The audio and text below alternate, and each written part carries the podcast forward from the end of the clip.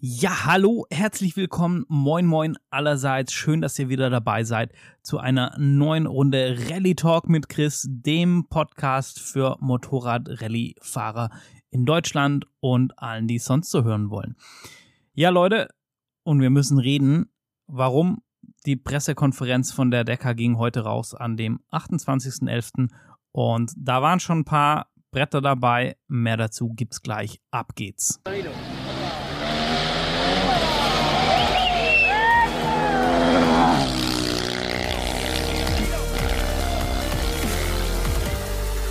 Der SSMP Rally Talk mit Chris. Load your Roadbooks und ab geht's.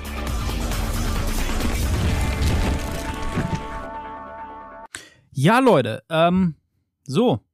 Ich muss mich hier mal sortieren. Ich, ich bin gerade noch so dezent geflasht, was, ähm, was da gerade an, an News rausgekommen ist. Das war schon äh, echt krass. Also war sehr, sehr spannend, sehr äh, impressive das Ganze. Und ähm, ich, ich denke, wir, wir teilen das mal auf, dass ich so ein bisschen was Allgemeines sage, was, was so abgeht, was die da verkündet haben. Dann ähm, sprechen wir kurz über das Thema Streckenlayout. Und dann würde ich sagen, dann gucken wir uns nochmal die, die Motorradkategorie logischerweise im Besonderen an, was da so am Start war. Ihr bekommt hier quasi alles, also das Video oder der Livestream ging circa anderthalb Stunden. Und äh, wer sich das angucken will, findet das einfach auf YouTube. Ähm, ich verlinke das unten auch nochmal in den, in den Show Notes auf dem offiziellen Kanal von der Dakar. Gibt's in mehreren Sprachen, waren viele emotionale, schöne Bilder dabei, ein paar Videobeiträge und so. Das äh, lohnt sich für den, für den eingefleischten Rallye-Fan auf jeden Fall, sich das mal anzugucken. Wer die anderthalb Stunden Pressekonferenz nicht äh, sich geben will, der kann sich auch einfach hier den Podcast anhören und da gibt's natürlich alles Wichtige auf die Ohren. Ich warne euch aber schon mal vor. Und zwar glaube ich, schaffen wir das nicht in der üblichen halben Stunde vom Rally Talk. Also schnappt euch noch ein äh, Kalt- oder Heißgetränk, setzt euch gemütlich hin oder im Auto oder wo ihr auch gerade zuhört und äh, bringt ein bisschen Zeit mit. Bevor wir allerdings mit dieser ganzen Nummer hier starten, habe ich äh, tatsächlich noch, noch eine Sache im, ja, im, im eigenen Anliegen und zwar, äh, ja, Vorsicht, jetzt kommt ein Werbeblock.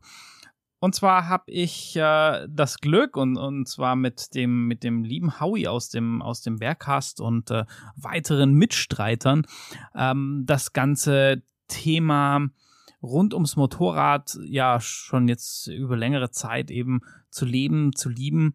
Und wir haben uns da zusammengetan, weil wir eben Freude zurück in den, in den, in den Äther der Motorradfahrer quasi streuen wollen.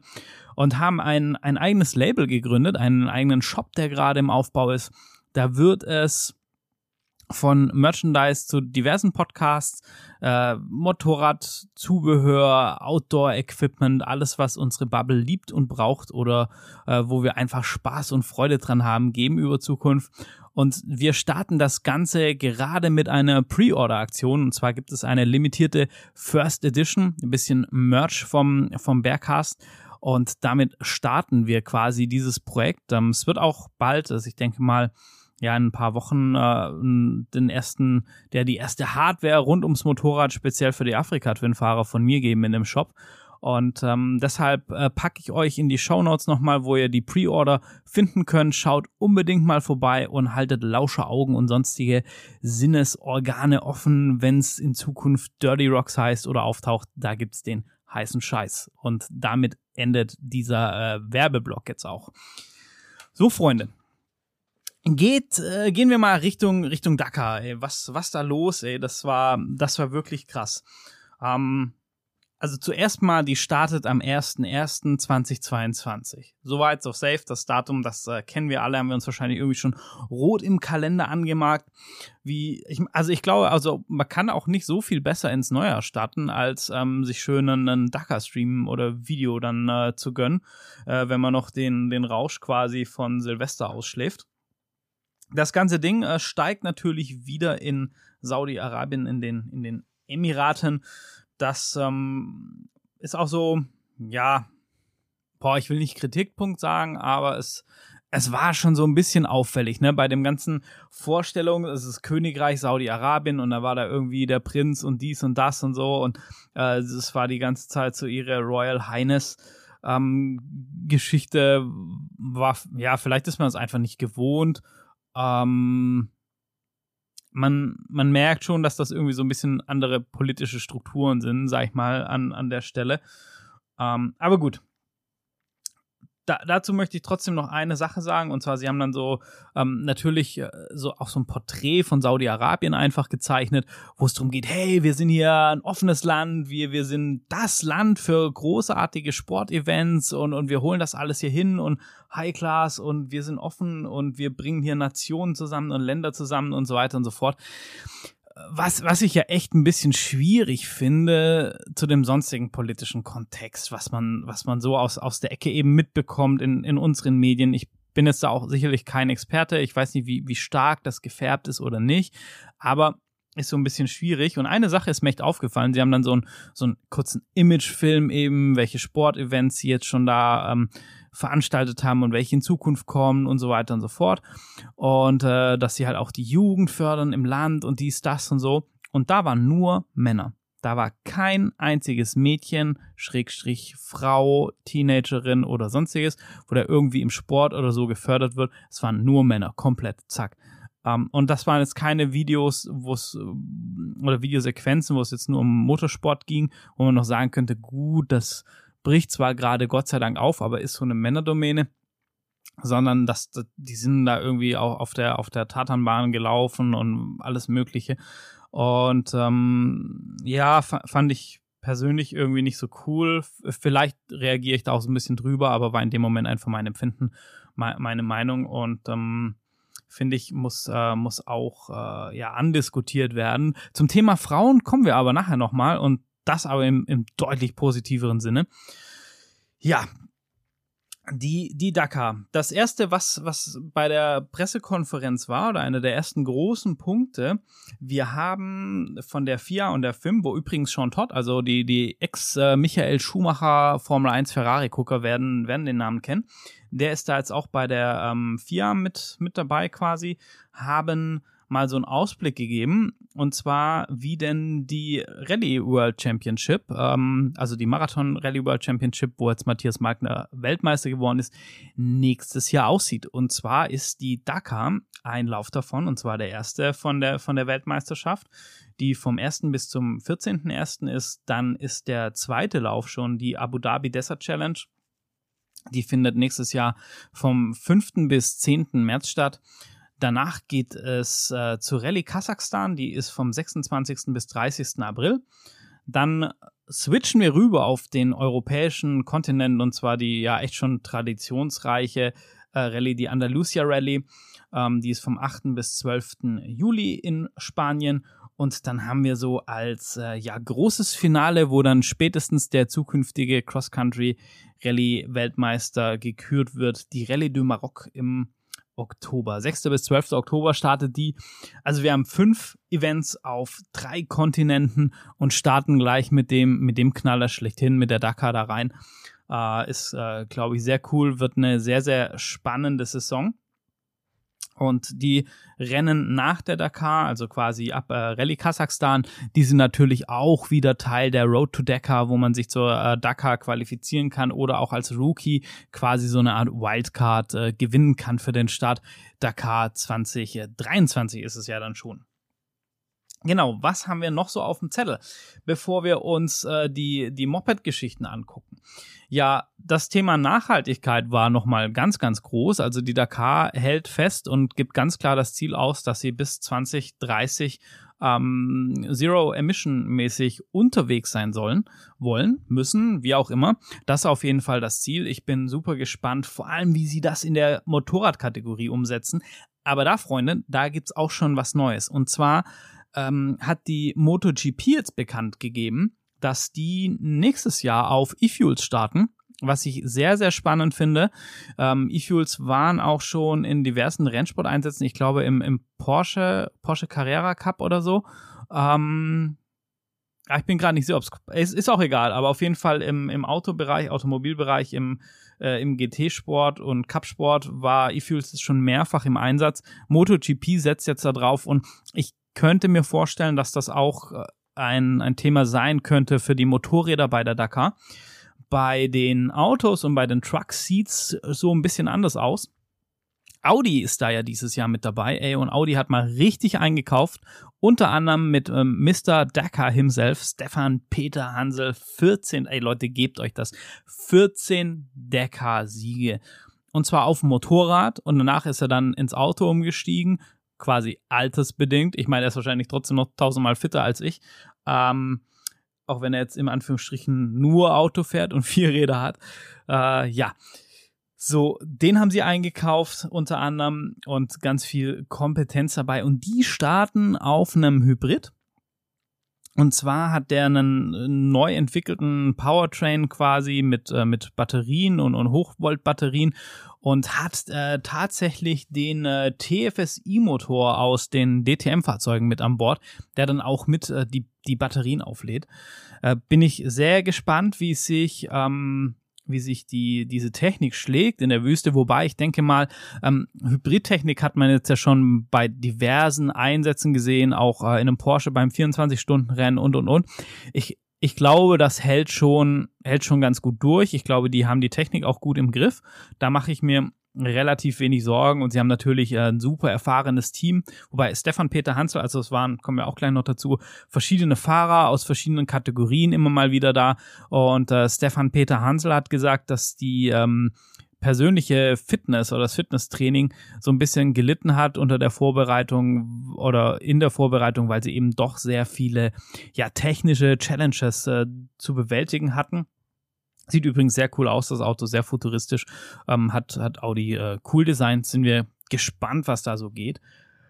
Für meinen Part finde ich es fast noch ein bisschen, bisschen spannender, muss ich sagen. Das Team Gousin, Gouson, äh, H2 Racing, die fahren mit einem mit einem Truck, der komplett auf Wasserstoff läuft. Ey Leute, wie krass ist das denn?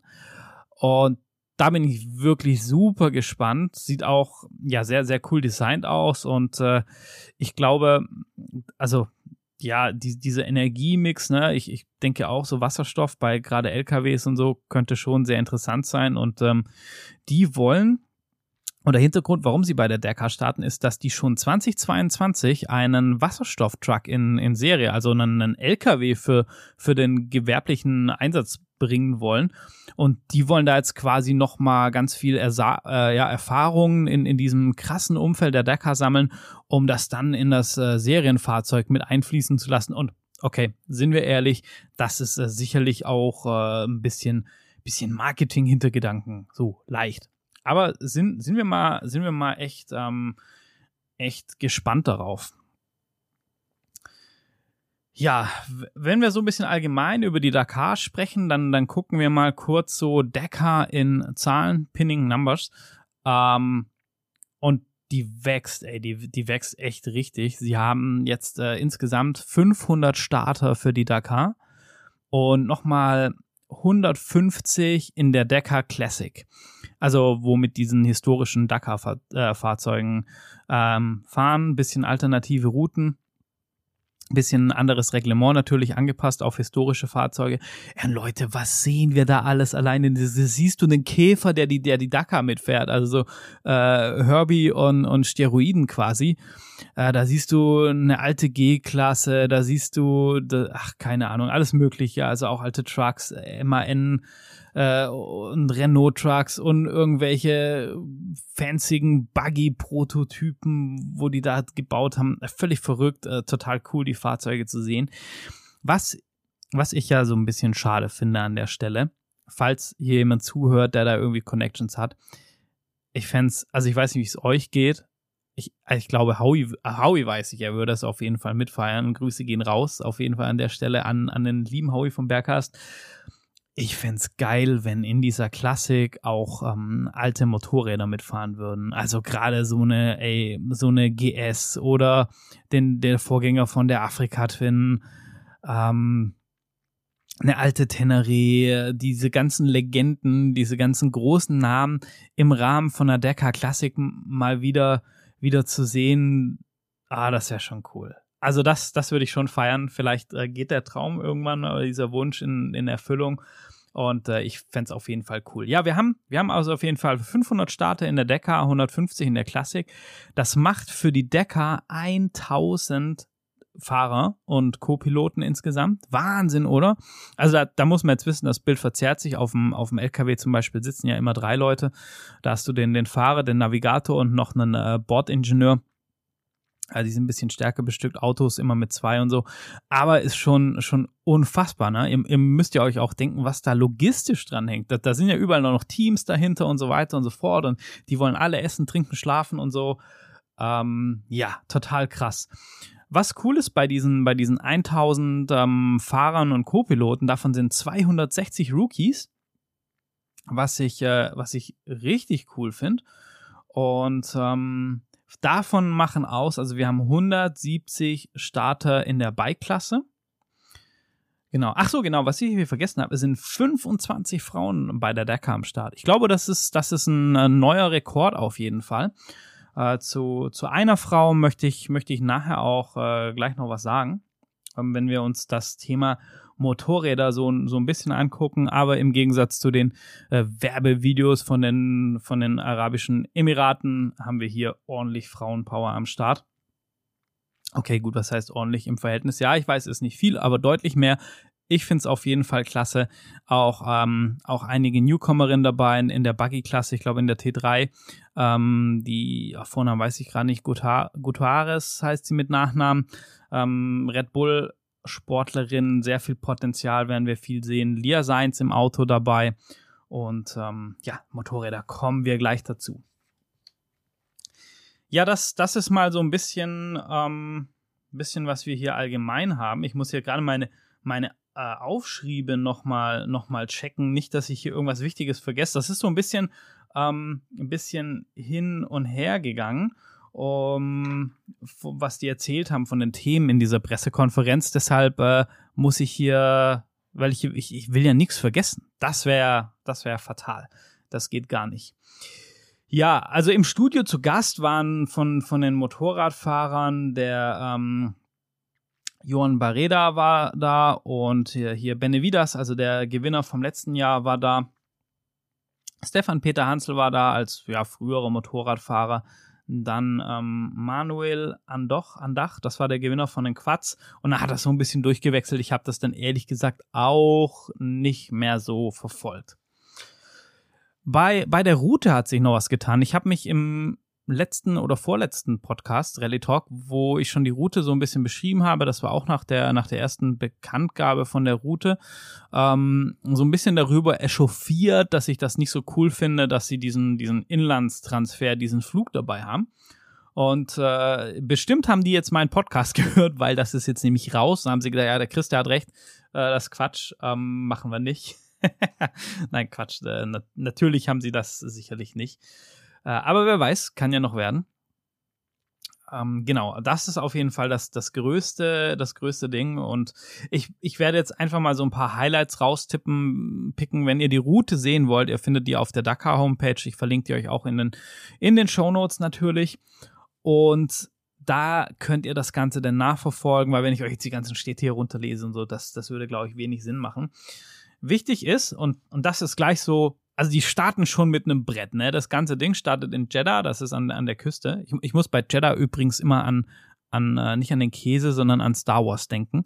Ähm, das, es könnte auch irgendwie so, keine Ahnung, irgendwie so ein Planet sein oder so. Auf Jeddah. Da werden wir den Sith gegenübertreten. Ja, egal. Ähm, genug Fanboy-Stuff hier an, an, an dieser Stelle. Möge die Macht mit euch sein.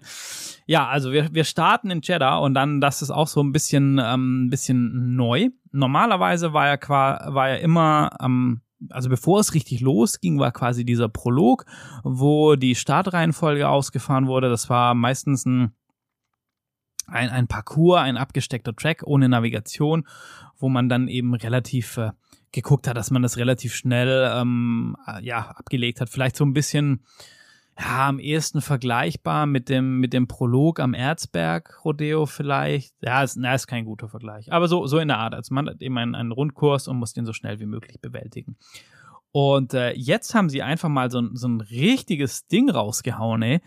Die haben eine Stage, eine reine Verbindungsetappe, und das ist die Stage 1a, haben sie das genannt, ähm, wo man von Jeddah nach Hale, Heil irgendwie, Hale, glaube ich, spricht man es aus, fährt. Und das sind mal geschmeidige 814 Kilometer, wo du da runterschrubbst an deinem ersten Tag. Und da ist keine Special Stage, sondern es gibt nur einen speziellen Teil auf diesen 814 Kilometer, also wie eine Art Special vermutlich. Ich weiß aber, also sie haben nichts gesagt, ob das nach Roadbook ist mit Navigation oder ob das auch ähm, fest äh, abgesteckt ist. Und da hast du dann, ähm, da wird der Prolog quasi dann gefahren und darüber wird dann die Startreihenfolge festgelegt, wo dann am nächsten oder in der am nächsten Tag gestartet wird. Was ich jetzt auch noch, also es hat sich so auf jeden Fall gelesen, dass das jeder Teilnehmer auf eigener Achse fahren müsste, weil ich meine, für die Motorradfahrer zumindest könntest du einfach ähm, auf dem Truck das Bike dahin fahren und äh, könntest dann dieses kurze Stück fahren und einfach um die Fahrer zu schonen. Aber das hat sich schon so angehört, als, als ob du diese 814 Kilometer einfach mal fahren musst. Und ey, wie, ich meine, ich weiß, ich glaube, das, das krasseste waren mal irgendwie so 600 Kilometer, was ich am Stück gefahren bin. 500, irgendwie sowas. Und, und das war nicht irgendwie durch eine Wüste, sondern auf Straße. Wobei da stand auch ähm, Road, ähm, also Road Track irgendwie dabei. Das wird wohl wahrscheinlich auch viel Straßenanteil sein. Äh, ja. Auf, also auf jeden Fall finde ich das ziemlich krass, ne? So, so, so ein Brett gleich zu Beginn. Ähm, genau, und dann quasi haben sie, haben sie um Hale, äh, das ist auch äh, jetzt neu. Sonst waren es ja, oder ja, nicht ganz neu, aber dieses Jahr ist es auffällig viel. Äh, du, du kannst ja quasi das machen, entweder, dass du immer abends woanders das ist, also das Biwak mit umzieht, oder du kannst auch so äh, Rallyes wie zum Beispiel bei der Rallye de Maroc, dass du einen festen Standpunkt, einen Biwak und dann gehen die Etappen immer in so, in so Loops quasi, in so Schleifen vom Biwak weg. Und das ist dieses Jahr auch sehr, sehr häufig bei der Dakar der Fall. Also die erste Stage, die, die ähm, 1b dann, nee, oder 1a, genau, das andere war nur die 1, dann ist die 1a. Jetzt äh, ist quasi einfach so ein Loop bei Hale mit viel Sand, Dünen schon und so, ähm, wo die starten. Und dann gleich am nächsten Tag, am Tag 2, geht's dann schon rein in eine sehr, sehr lange Marathon-Stage mit wohl sehr anspruchsvoller Navigation, viel Dünen, was wir da schon sehen werden. Und dann natürlich abends, äh, das ist dann nicht mehr in Hale, äh, wird es dann äh, nur ein kleines Biwak geben, ohne Outside Assistance, also keine Mechaniker, keine Teams erlaubt. Und äh, genau, ja, auffällig ist dann auch noch, dass sie, dass sie dieses Jahr in Riyadh, also in der Hauptstadt von Saudi-Arabien, Halt machen und äh, da ganze vier Nächte sind. Ähm, sprich, sie haben zwei Loops, wo in Riyadh gefahren werden und sie haben den Rest Day der dann auch, also die Mitte der Rallye ist, man, man sieht schon so ein, so ein bisschen, ähm, ja, dass sie die Hauptstadt da mal beehren oder in, ins Zentrum dieser Dakar vielleicht setzen, könnte man schon, schon fast sagen. Was, was dann auch noch sehr, sehr, sehr, sehr spannend wird, ist, das müsste Rallye Tag 8 sein, Stage 8, ähm, von Al-Dawadimi ähm, nach Wad, Wadi Ad Busai oder so irgendwie. Äh, ja, ähm, lest am besten nach ähm, meine Aussprache in, in dem. Äh, tut mir leid. Und zwar ist das eine, eine Gesamtstage von 828 Kilometern. Also Liaison und, und Special. Ähm, gewertet waren, glaube ich, irgendwie über 400 Kilometer. Also das wird, das wird echt ein harter, langer, langer Tag für die Jungs. Und äh, interessant fand ich dann auch noch von der Streckenführung, also zum einen diese vielen Loops, was wir haben, und sie haben diesmal einen, einen Rundkurs gesteckt, so dass wir, dass wir auch in, in Jeddah enden. Also wieder bei unseren Jedi-Rittern, bei den Jeddah Knights. um, genau, und die letzte Etappe ist auch von von Bishan nach Jeddah sind nochmal 676 Kilometer, also auch nochmal ein ordentliches Brett ähm, zu bohren. Da ist, äh, denke ich mal, auch nichts, ähm, dass irgendwie die letzte Etappe ruhig angehen oder sonstiges. Das, äh, da ist nochmal alles drin. Das wird ähm, sehr, sehr spannend. Ja, interessant fand ich, ähm, dass der Manuel von, äh, das war Manuel Andocha, der wo die, den Quadwertung letztes Jahr gewonnen hat, den haben sie so ein bisschen gefragt, wie man sich denn das einteilt mit so einer, also mit dieser, mit dieser Marathon-Stage auch. Und haben dann gesagt, naja, du fährst dann irgendwie so 50, 60 Prozent, 65 Prozent, um dir das einzuteilen, das Material hält und so. Und der, der gute Mann hat dann gesagt, ja, nee, nicht so ganz. Also du fährst eigentlich mindestens 70 Prozent von deinem, von deinem Speed, den, den du sonst fährst, ähm, einfach um, um wettbewerbsfähig zu sein. Also du kannst da nicht, äh, nicht so, nicht so entspannt machen quasi, sondern 70 Prozent musst du schon mindestens fahren, weil sonst verlierst du quasi den, den Anschluss. Und ähm, ja, das, das ist halt schon, schon krass, ne? Du, du musst schon pushen, du musst dich selber aber auch unheimlich gut einschätzen können. Also ich, ich weiß nicht, ob ich das jetzt so sagen könnte, ja, das sind jetzt 70 Prozent, 80 Prozent und so. Du musst ja auch irgendwie da ein krasses äh, ja, Feedback zu dir selber eben eben auch haben oder Möglichkeit, um, um das dann äh, richtig, äh, richtig einschätzen zu können überhaupt so, sonst, sonst überziehst du da die ganze Zeit. Ja. Genau, also das mal zur Strecke, zu Thema Dakar, zu den, zu den Eindrücken generell. Und ich, ich glaube, es wird Zeit für, für das Thema Motorrad. Und ähm, ja, da, da, Leute, Leute, so einiges. Also, wir haben 170 Bikes am Start. Und wir haben sieben Factory Teams, die, glaube ich, vom Material her und auch von den Fahrern alle in der Lage sind, um den Sieg oder auf jeden Fall um Top 10 Plätze zu kämpfen. Das auf jeden Fall. Und ich glaube, das wird eine richtig, richtig spannende Sache. Was was zum einen vorneweg finde ich das total krass bei, beim Motorrad und zwar, ich, ich weiß nicht, ob es das schon mal gab, vielleicht schreibt es in die Kommentare oder lasst mich wissen, wenn es das schon mal gab. Äh, ich, ich glaube nämlich, nee, eigentlich nicht wirklich. Also zumindest nicht, dass ich wüsste. Ein ehemaliger MotoGP-Fahrer, hier, ich glaube, Danilo Petrucci oder Daniel Petrucci, also Petrucci, hat vom MotoGP-Sport. Also der hat erst noch vor, vor jetzt irgendwie äh, ein paar Wochen das letzte Rennen gefahren und steigt jetzt schon in den Sattel von, von einem Rallye-Bike. Wie krass ist denn das? Und fährt er einfach Rallye. Ähm, der, der durfte schon im, im Vorfeld ist er die Rallye Sardinia mitgefahren und so. Also der hat schon ein bisschen Erfahrung. Ich glaube, sportliche Fitness, Mindset und so wird schon passen. Aber ich finde es trotzdem spannend, weil also es ist ja ein komplett anderes Format, ne? Klar, MotoGP, du hast diese wahnsinnigen Geschwindigkeiten, diese enormen Kräfte beim Anbremsen und so, du, du hast diesen, diesen, diese Zweikämpfe mit irgendwie äh, quasi Ellenbogen an Ellenbogen in die Kurve und ähm, ja, faszinierende, spektakuläre Bilder. Also ein MotoGP-Rennen ist eine halbe Stunde, wo du voll konzentrierst, was sicherlich super anstrengend ist.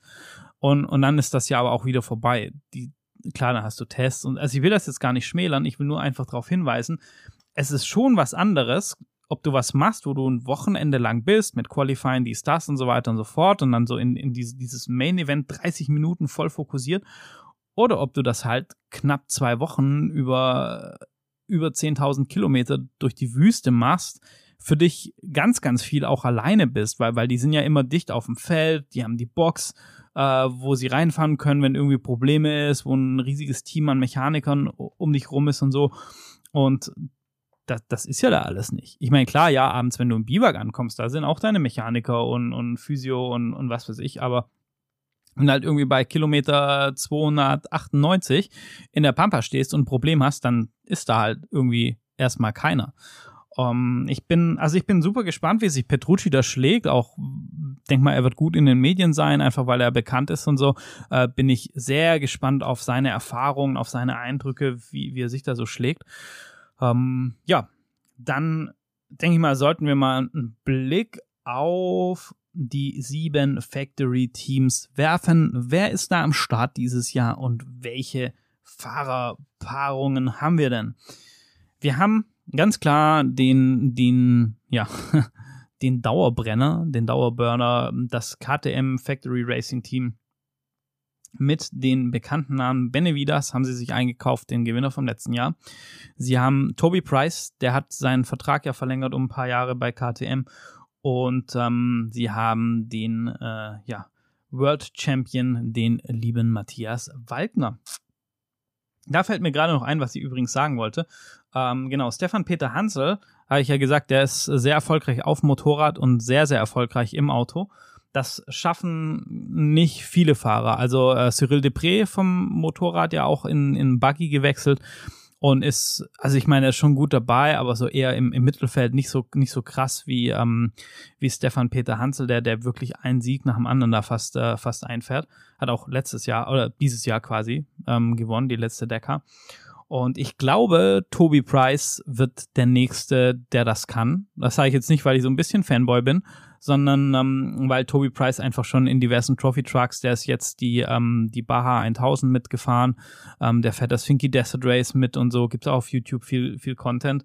Und ähm, der ist da schnell unterwegs, der ist da auf jeden Fall siegfähig und ich glaube, Toby Price, wenn der irgendwann mal sagt, nee, jetzt ist, äh, ist gut mit zwei Rädern, zumindest bei, bei der Dakar oder diese Rallye-Geschichte, dann wird der auf vier Rädern und wird da, ähm, wird da gut unterwegs sein. So, dann das nächste Team, das äh, Gasgas-Team. Böse Zungen könnten jetzt sagen, ja, das ist ja auch KTM, aber wir belassen es mal dabei.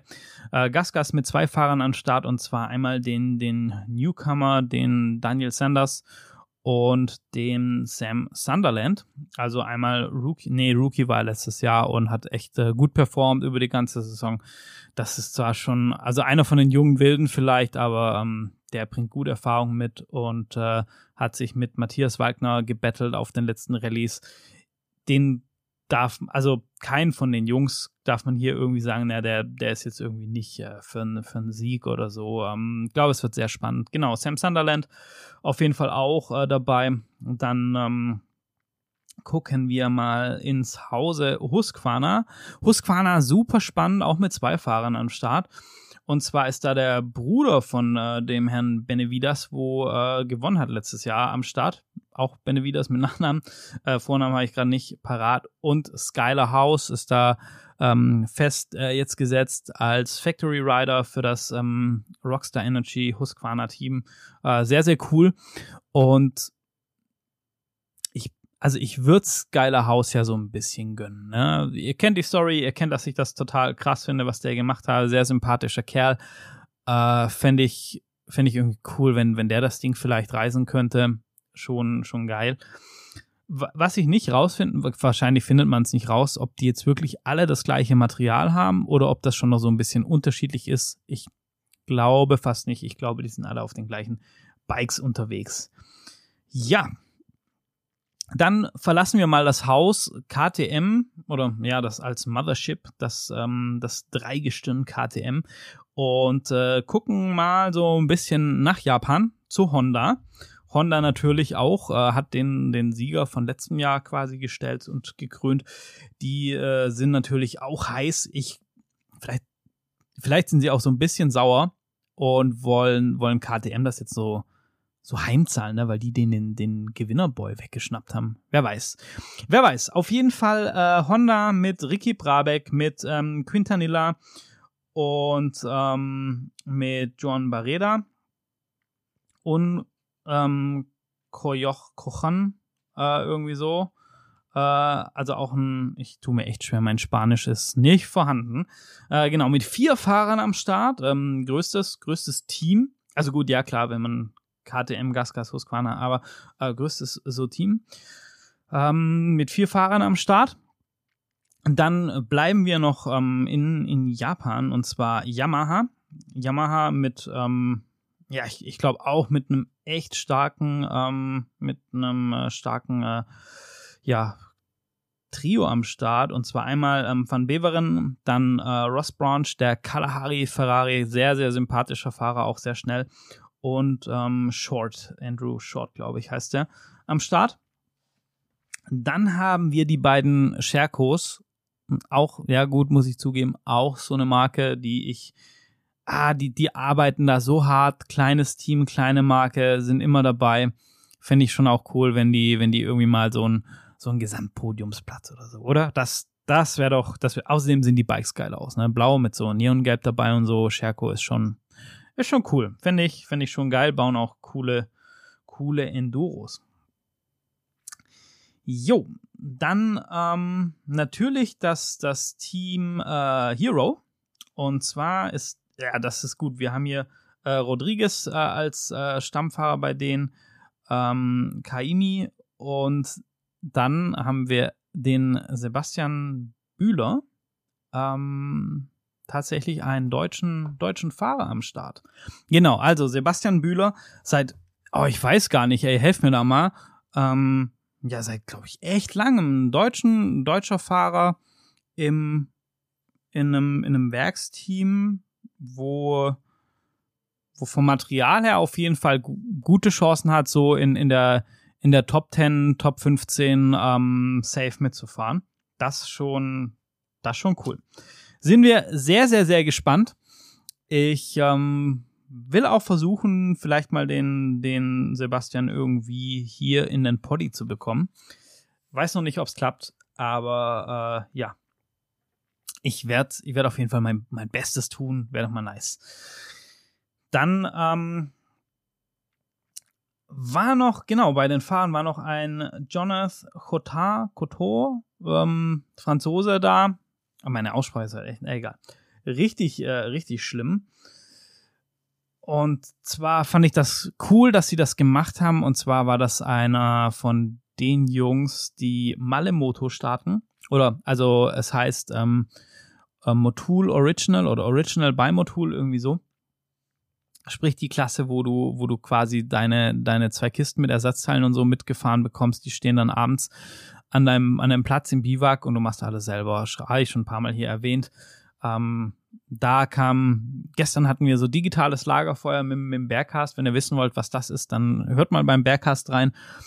Äh, wurde auch nochmal so der Hinweis gepostet auf den Film von Linden Poskett, Malemoto, The Forgotten Race. Also wer mal so wirklich eintauchen will, deep in, in dieses ganze Decker-Ding und, und was Malemoto ist und so weiter und so fort, der sollte da unbedingt reinschauen. Ja, und, und äh, der Kerl auf jeden Fall erzählte eben so von seiner Leidenschaft, dass er Mechaniker war, immer an Bikes geschraubt, selber gefahren und so und dieser Traum Dakar. Und das war halt auch so eine ganz andere Perspektive, weil du hast da so diese, diese Profisportler, Werksfahrer und so weiter und so fort, die die da um den Sieg kämpfen, die natürlich auch voll ans Limit gehen, die allerdings natürlich auch die volle Rücken, also die haben Personal Trainer, dies, das und so weiter und so fort, die, die bereiten sich einfach voll auf diese Rennen vor, das ist denen ihr Job. Ähm, so, die haben allerdings auch Rücken und Kopf frei, das zu tun. Und der erzählt dann einfach, naja, pf, also was mein Ziel? Ich, ich will halt irgendwie ankommen, das ist alles. Und äh, ich habe eine Frau und, und zwei Kinder und in der Vorbereitung, das muss ja irgendwie alles gemanagt werden und, und so. Und ähm, ich habe es jetzt trotzdem an den Start geschafft.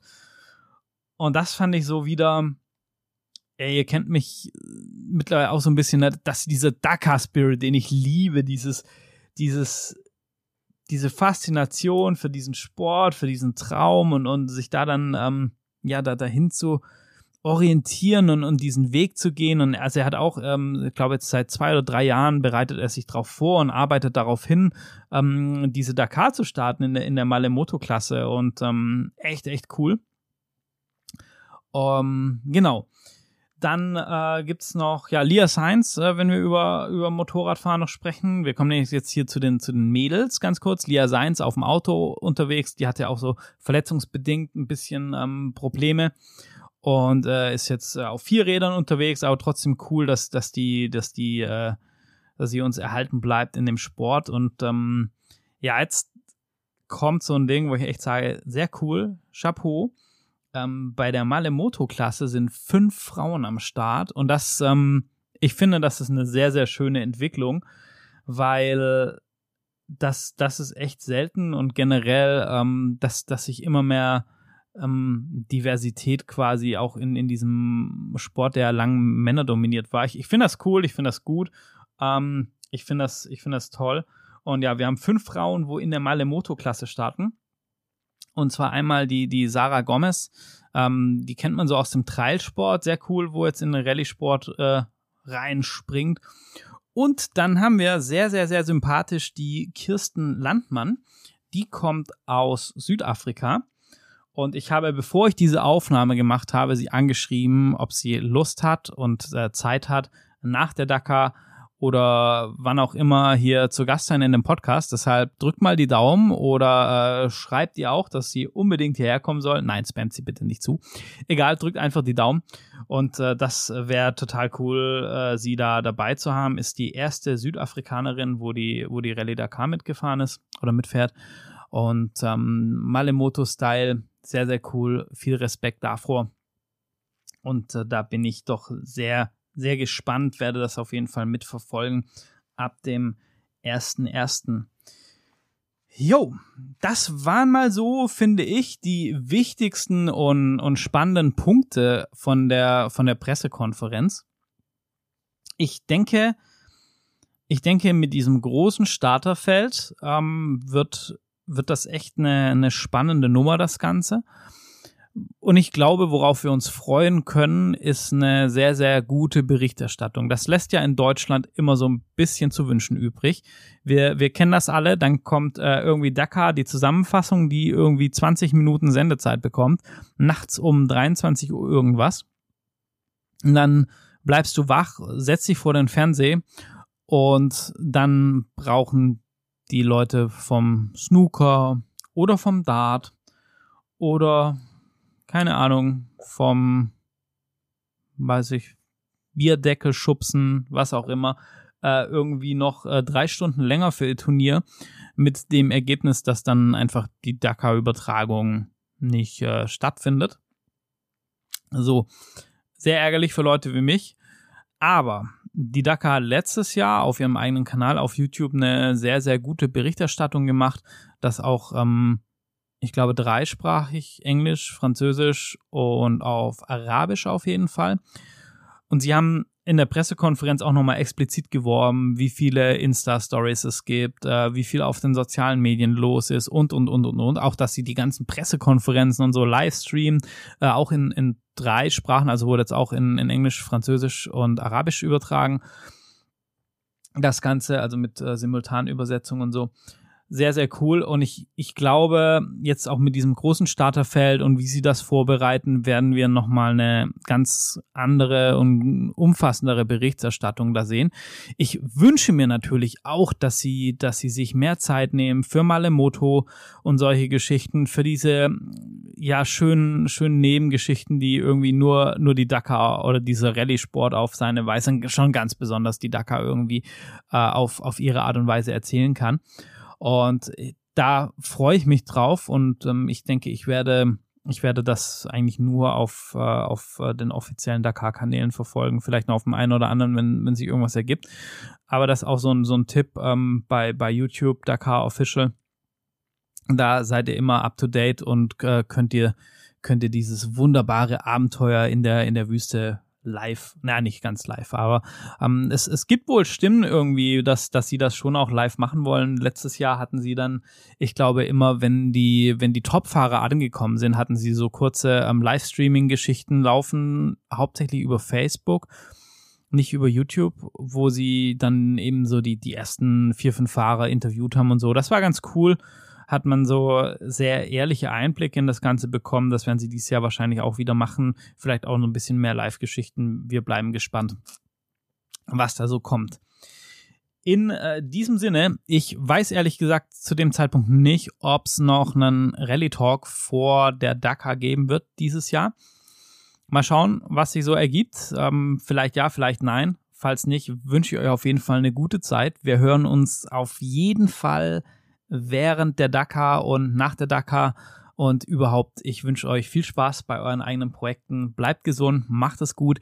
Ich bin raus, macht es, äh, ja, so, wollte ich nochmal sagen, macht es gut, habe ich schon, aber doppelt hält besser, vor allem in diesen crazy Zeiten, wo das böse C wieder äh, stark sein Unwesen treibt, worüber wir hier gar nicht reden wollen, weil wir sind hier äh, der Rally Talk und ähm, wir haben ein gutes Mindset. Deshalb, Leute, macht was draus, bleibt sauber, haut rein. Ciao, ciao, ciao. Und äh, ja, vergesst nicht Dirty Rocks.